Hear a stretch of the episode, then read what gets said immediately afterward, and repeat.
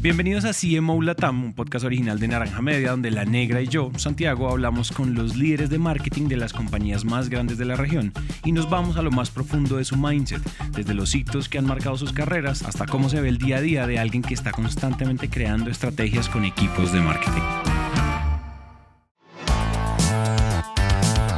La conversación de hoy es con Anthony Van Huisteren, Chief Marketing Officer en TMF Group, un proveedor líder de servicios esenciales que busca brindarte una forma segura y sencilla de invertir en todo el mundo. En esta conversación, Anthony nos contó sobre su trayectoria profesional y déjenme decirles que es bien amplia. Y es que él ha estado en este juego del marketing durante bastante tiempo, podríamos decir casi 16 años. Y en esta charla encontrarás temas relacionados a cómo promover servicios de tu empresa por medio de campañas de marketing coordinadas y sobre la importancia de definir, impulsar y alinear la visión de la marca. Pero no nos adelantemos, vamos por pasos y el primero es escuchar este episodio del inicio a fin. Y el segundo, ya saben, nos pueden comentar qué les pareció. Yo soy Santi y esto es un nuevo episodio de CMO Latam. Thank you. And I want to start just by this is a common question. Let us just go back a little bit on your professional life as a marketer and and you know tell us about those lessons you learned and that that stuck with you in your past life your past positions in the past companies you worked up for uh, maybe from a mentor from a boss from a colleague. Yeah. Well we we, we have to go back a, a, long while, not a little bit, because I've been I've been in the marketing game now for quite some time, uh, 15, 16 years now. I started out in a uh, in a very junior, almost almost an intern position. The first company that I that I started out with by pure luck, like some, something like a it was almost like a summer job. Uh, and I remember it vividly because I needed to uh, clean up all of the files that were uh, uh then uh, very uncleaned up. I grew into into that role and into that company, and I, I did a lot of marketing and communication things in uh, in the company with Mercer, who's um, a human resource advisory consultant, global one. I, I was responsible for a global event uh, which happened in, in five different locations worldwide. Uh, the Global Retirement Forum, so it was around our pension advising uh, advising business. And the manager at the time, uh, who I, I, co-organized those uh, those events with, was was super super detailed. And I can tell you that I am not a very detailed person, right, by nature. So that caused some some friction and some clashes because you know, I, I often thought, okay, let me write this email invite, and then um, eh, it doesn't have to be 100% or 110% perfect. But then he would come back with a multitude of of um, uh, things that were wrong with the invite or something wrong with the uh, with the project management. That that is super important, right? Because if you if you don't you know spend time on making sure that all of the details in whether it's an event or or a marketing campaign that all of the details are are ticked and that you really put some time and effort in making sure that everything is perfect yeah then you might as well not do the event or you might as well not do the campaign right? So i think that that is one thing that really did stick with me. I'm definitely still not a very detail oriented person so i really need to you know actively tell myself okay anthony you now need to make sure that the details are correct in this invite or in this activity or in this campaign, whatever it is. Uh, but that is definitely something that that I learned early on in my career and that definitely stuck with me. Yeah. And you know, attention to detail and being detail oriented.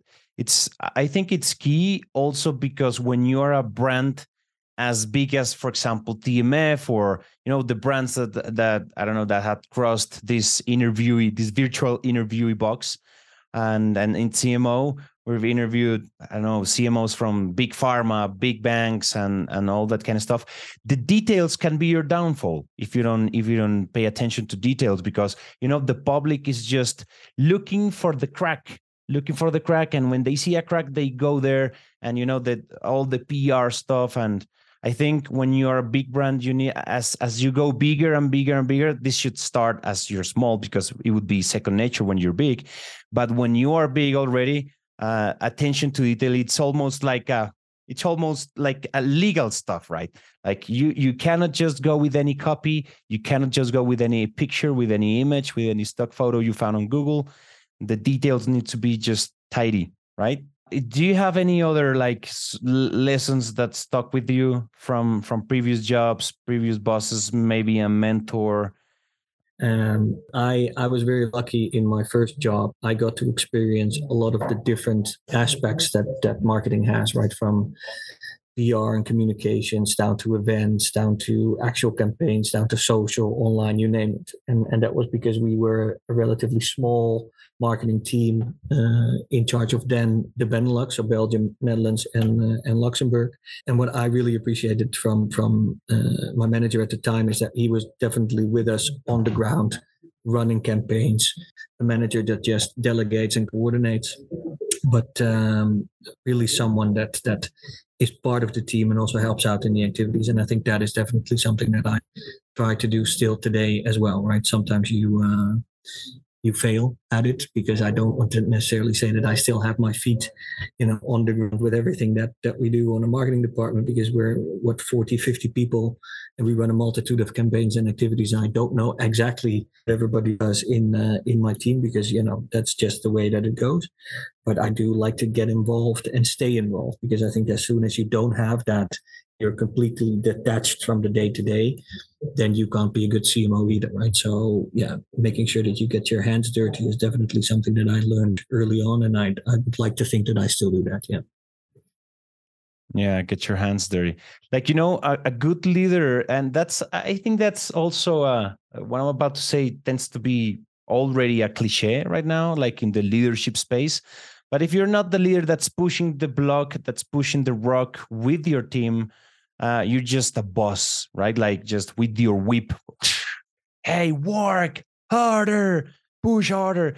And I think that that's not the uh, the actual archetype of leaders we're seeing right now in in companies, uh, and of course in TMF doesn't happen either. Uh, we still have a lot of you know whipping hand kind of bosses in the world. We still have uh, traumatizing people and getting them stick to those memories and those traumas but uh, hopefully you're you're not one of those, as you said. I would, I'd like to think I'm not. No, no, I don't have a whip at home or in the office. No. Yeah, uh, in, in home or in the office, right? And let's jump off to your time right now to the present time at TMF. I don't know if you. Uh, I would like you to start us off like at TMF. Is there an anecdote, a failure anecdote, a success anecdote? that stuck with you uh, a good story that I think ma- that you think may be valuable for the audience, maybe. Ooh, almost uh, almost seven years now. In June, well, actually now seven years. Yeah, I started in I think the 16th of June in 20, uh, 2016. So, so seven years almost. Yeah. Yeah, it's not it's not strange for me that thinking that you have a lot of anecdotes and stories, and from failures or successes that you think might might have might might have a like you know a gem an advice gem hidden for the audience I've had a multitude of failures from uh, writing emails and pressing send and then sending it to the wrong audience, for example, to making spelling mistakes in advertisements. Right? I mean that happens uh, happens as well. Talking about eye for detail. So there's there's small, quote unquote, small failures.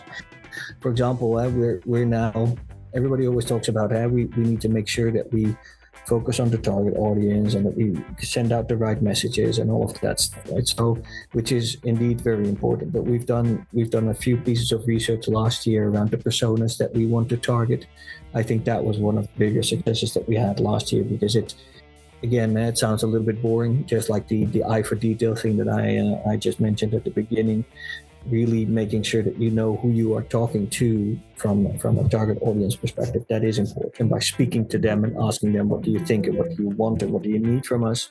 That really uh, did open up a few eyes within the company right? Because you always think that you know what the target audience wants you to say or what the services needs to be.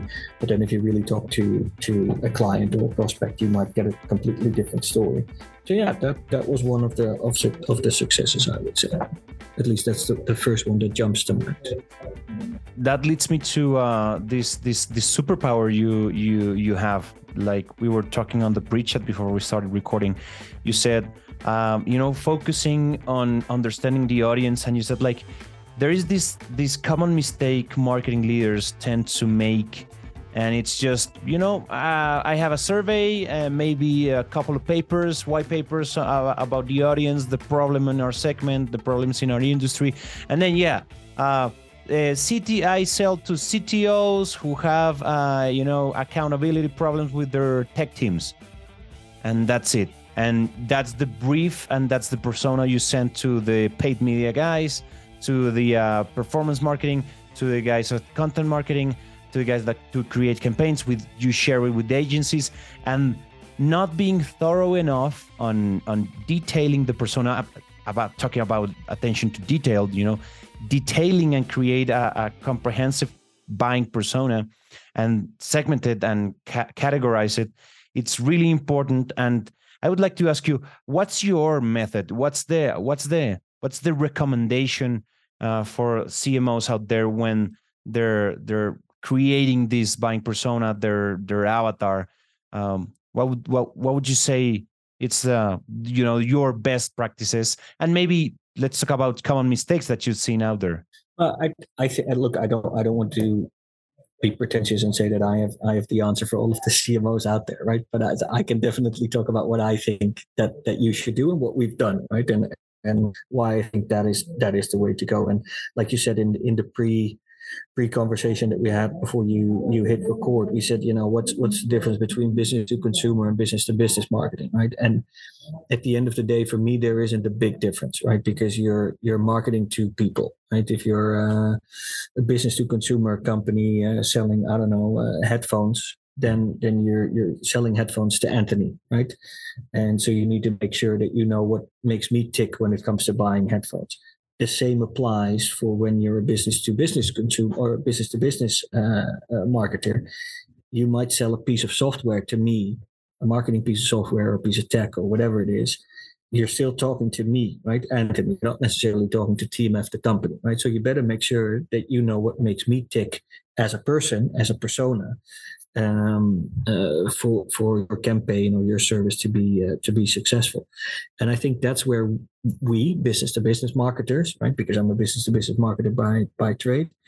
Uh, that's where we miss a trick, right? I think because we we too often say, okay, let's target, I don't know, the CFO, right? Because uh, our accounting and tax services, in our case TMF, uh, the CFO really needs our accounting and tax services which is true, right? He needs them.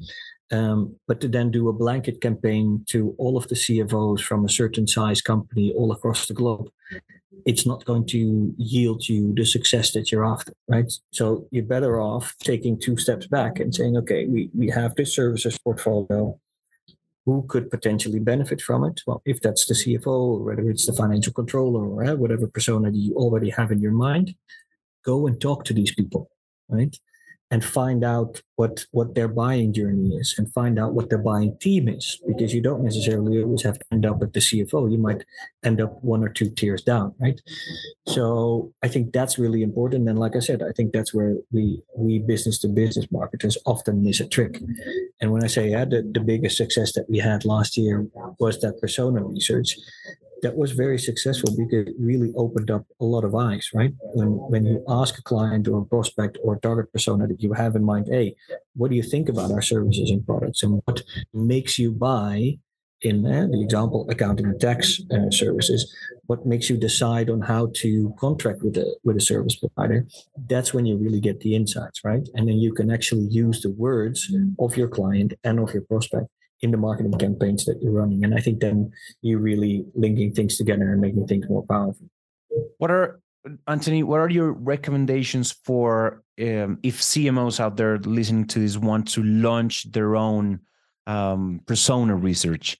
Like, you know, is there a the common pitfalls when you're researching when you're when you're researching your persona or uh, you know this this the, the the the your your recommendations for you know swing for the fences, or what's what are those rec- general recommendations when doing it?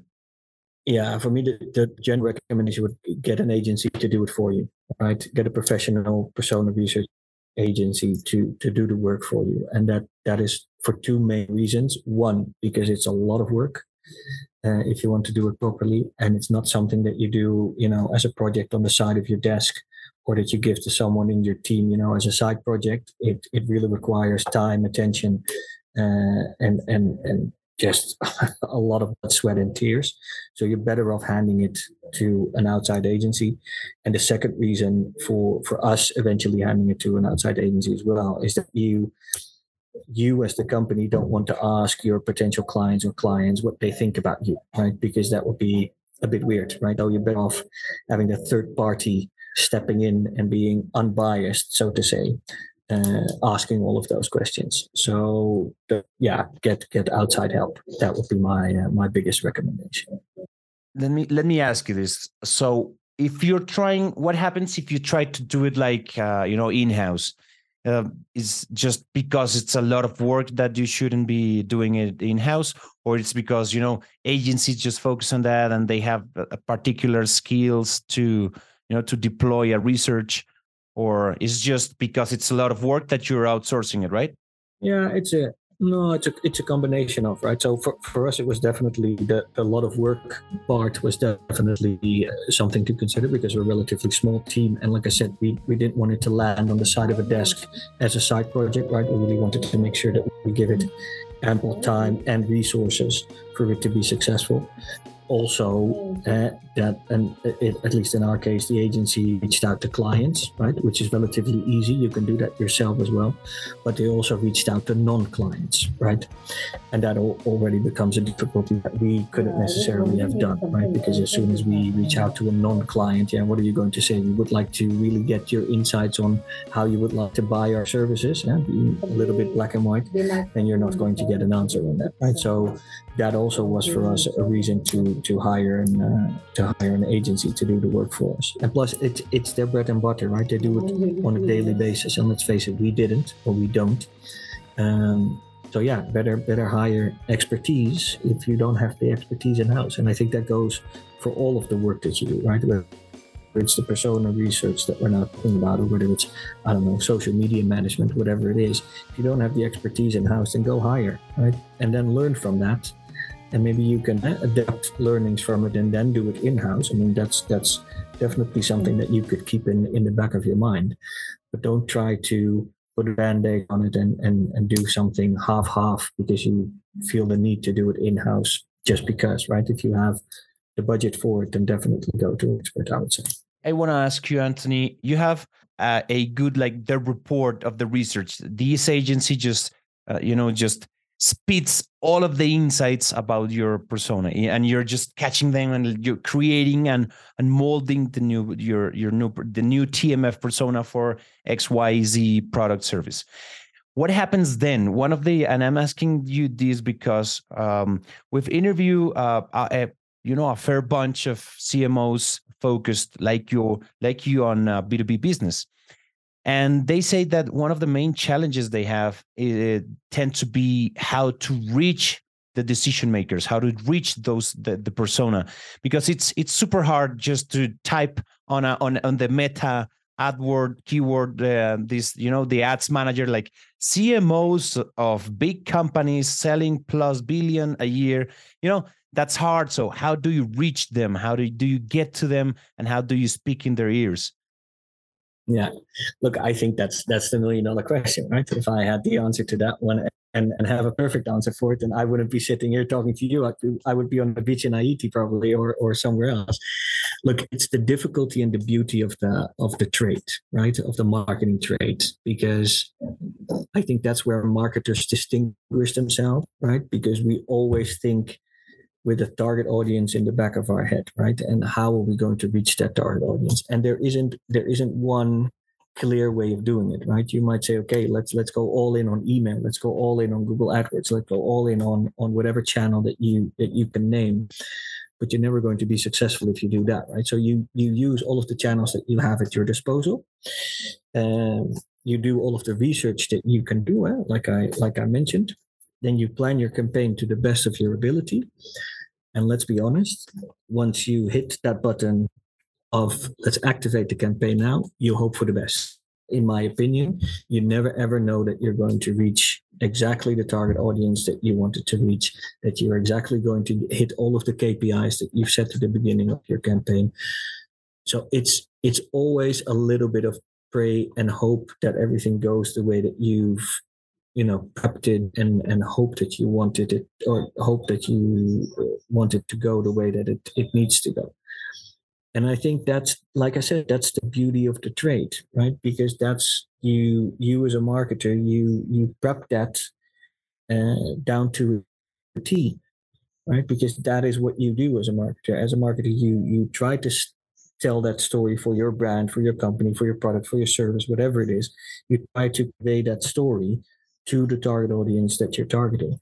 But you can't be 100% sure right? And the same goes for if you if you start advertising uh, with a billboard outside right? Are you going to 100% hit your target audience? No very likely not. But if there's like 20 30 50 thousand people passing that billboard you might you know think that at least 10,000 of them are your target audience right? Because you've thought about where do I place my billboard, what's going to be the ad text on the on the billboard, how do I convey my message for my company, for my brand. Um, but you're never sure, right? So I don't have an answer to it. My only answer would be, you know, do the research, do all of your preparation, sure that you have done everything to the best of your ability, and then hope that it works. Yeah, you know, I would add to to this thing, get some leverage, you know, the social media, the professional like LinkedIn. And you know, there is every day there's a new platform that lets you reach uh, decision makers, that lets you, you know, automate emails to decision makers, filter your filter a whole bunch of prospects. Mm, so I think, you know, adding technology to the mix needs to be uh, needs to be key. You know what I don't know what you think, but yeah, uh, that is that is some you know years ago we just had to you know let's go knock on doors. Let's just go leave a letter for in the in the in the main desk in the front desk in a huge in a huge office building and hope for the best that it reaches the appropriate guy or girl and you know yeah and that's and that's look I'm, i don't want to uh, completely exaggerate the fact that we that at the end of the day every marketer hopes and prays that they hit the, the button and that their campaign works right because I agree with you, right? You you do your preparation work, and that uh, that for me comes down to okay, if you're using social media, uh, then you're definitely uh, going to do the research on your target audience, and you're going to use all of the metrics that you know a social channel or whatever channel has available, right? Obviously, and that's part of the prep that you do. Um, so yeah, I agree with you. But uh, the, the, a couple of years ago, it was definitely you sent a letter to the company and then you hope that it lands on the desk of the CFO. Right? Now we don't have that problem anymore because we can target the CFO on LinkedIn. Yes, I agree. My next question for you, Anthony, is besides you know this holy grail of how to reach and and talk to the ear of our persona, the permanent challenge, right? But if I if I if I ask you what's the challenge that's keeping you up at night right now at TMF? What's the challenge that you and your team are sweating on? No, I don't. I don't think that. It's uh, there's multiple things, right? I know that it's it's the you can't open up a newspaper or website and and, and not read AI, but it is something we as marketers or communication specialists or whatever words you want to give it give to to our profession we are communicating a story right i think that's the essence of, of what we do ai has a big impact on that right and i am not a I, I don't think AI will, you know, replace content writers. Right? I, I don't think that that's going to be the case. But it will change the landscape, right? And if you if you look, for example, at uh, what what um, uh, how design now works, right? You can you can have AI fill in the gaps for you, right? And it makes it, the life of a designer a hell of a lot easier, right?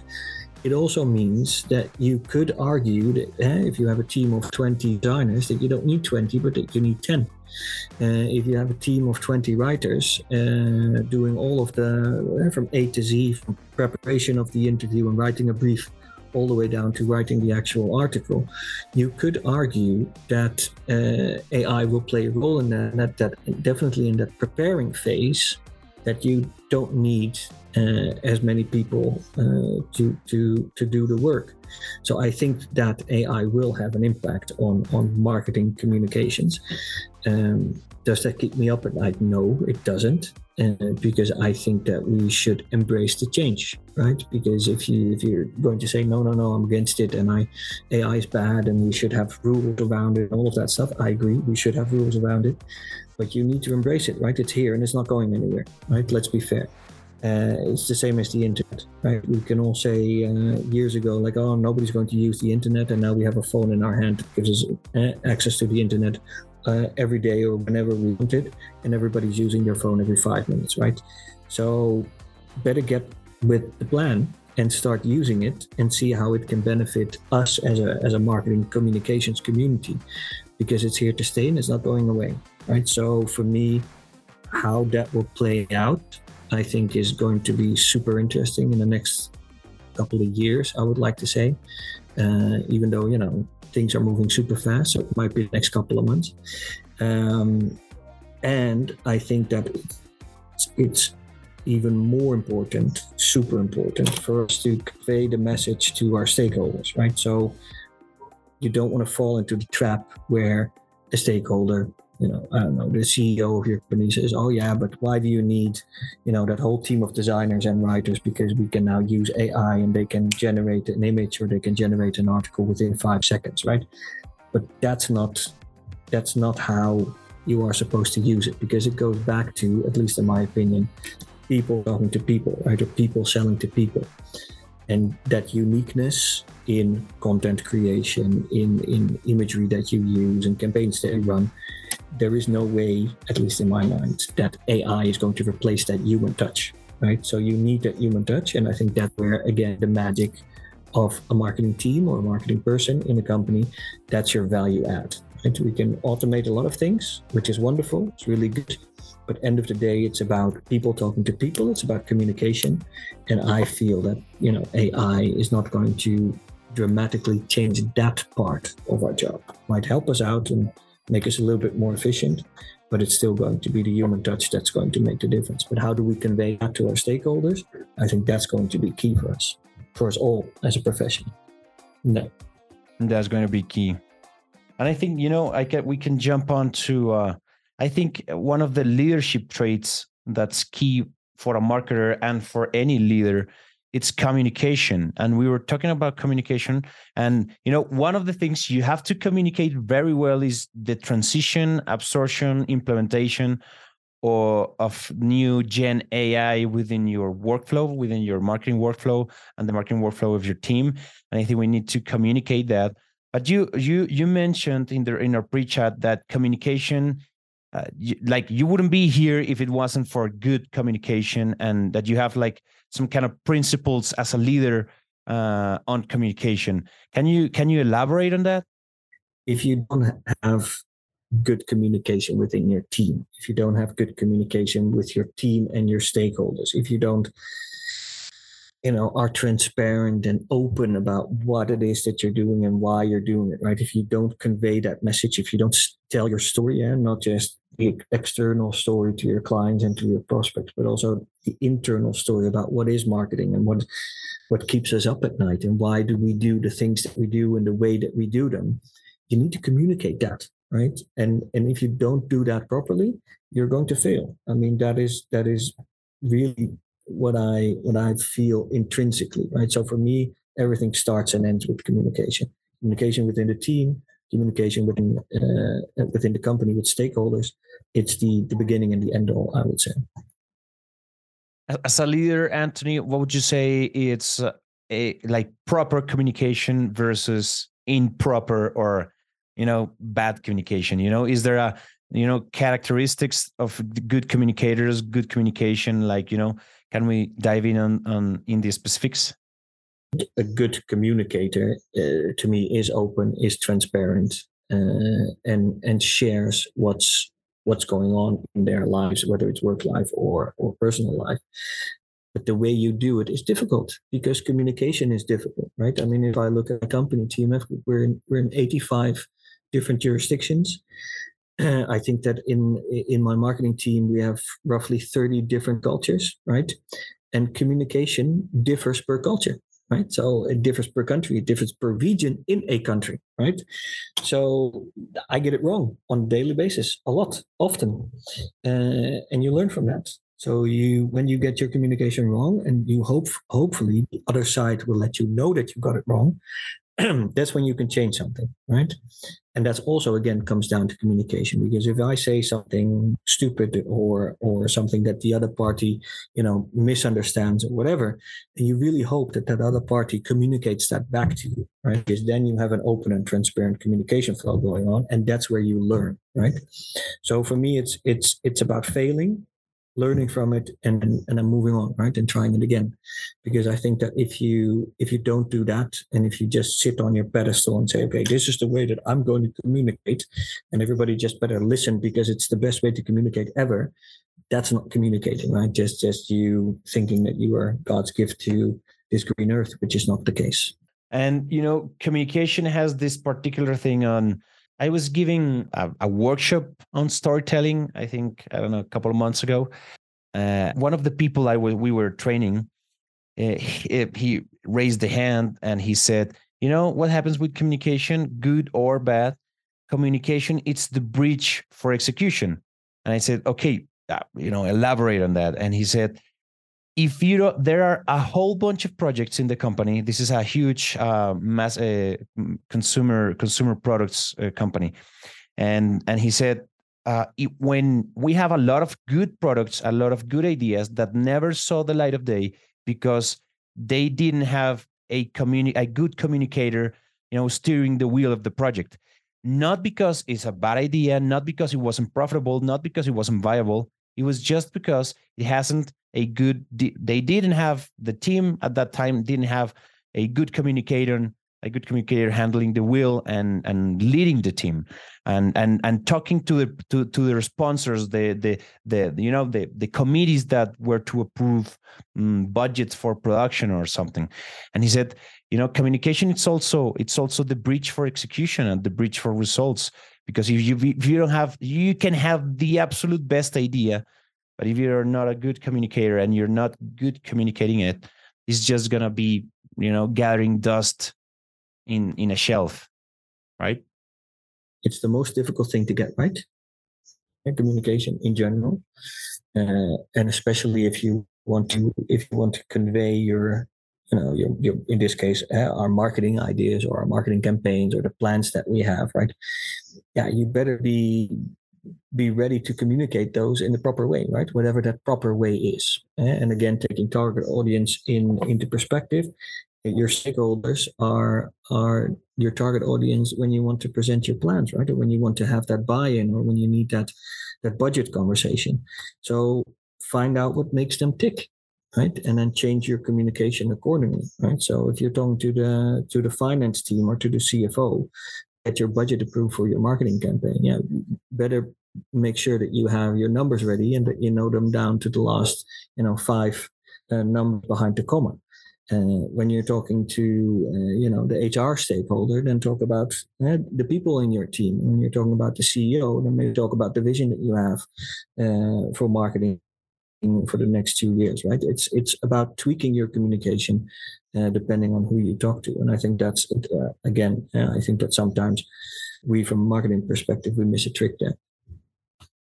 Uh, we're coming up to the end, Anthony, and I don't want to go without asking you for your final advice, final thoughts, final ideas, maybe final book recommendations. I don't know, final thoughts uh, in the world of marketing for our CMOs uh, listening to the podcast.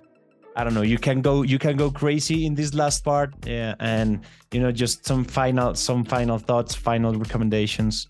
I'll tell you, and one one slide that I always present, and it's it's the vision that we have as a team, and it says small changes eventually add up to big results, and I firmly believe in that because I think that you know, it's not always about the big campaign. It's not always about the big uh, advertising you do in one trade magazine or in, in, the Wall Street Journal or having that one article published in Time magazine or whatever it is. The, the, the big, big things. Those are nice. Don't get me wrong. I, I would love to have a cover uh, on, on the Wall Street Journal. And I, I'm really big fan of big events with a high turnout and, and high visibility. All of those things are super nice. But it's also about putting in the detail. It's also about putting in the work. It's also about those those small changes that you make on a daily basis. That two years down the line, you can look back and say, "Hey, we've started two years ago, and we've continuously implemented these changes, and look where we are now." And I think that that is maybe uh, to come back on one of the, the first questions that you had in in the interview. What's the biggest success that you've had with TMF in, in the marketing team? I think that's it, right? All of my teams, whether it's the you know the paid media team, the brand team, communications team, the regional marketing team that we have, the practice marketing team that we have, they've all embraced that vision and they're making steps on a daily basis to improve what it is that they do. And I can comfortably say now, looking back on on the last two and a half years, yeah, I'm impressed with the team, and we're making really big strides to to really making an impact with the marketing that we do, and I'm quite proud of that as well. So, you know, small changes eventually add up to big results. That would be my message for everybody listening. Absolutely amazing and totally agree. Anthony, I think that's it. I think we have it. I think that's a wrap. Uh, thank you for this interview. It was it was amazing having you here, and you know, value bombs all over. I would say. Gracias por escucharnos. Queremos agradecer a Anthony por conversar este rato con nosotros y hasta aquí el episodio de hoy. Les quiero compartir que Dani y yo compartimos muchas de las cosas que vamos aprendiendo de marketing en nuestras redes y nos pueden seguir en nuestras cuentas de Instagram arroba Calle y arroba Dani Arias guion al piso la negra. Además, no duden en escribirnos para contarnos sus experiencias y opiniones sobre este show. Este episodio fue posible gracias al equipo de Naranja Media. La producción de este episodio estuvo a cargo de Oriana Bosa, booking por Catherine Sánchez y diseño de sonido a cargo de Cristian Cerón. Yo soy Santi y nos vemos muy pronto.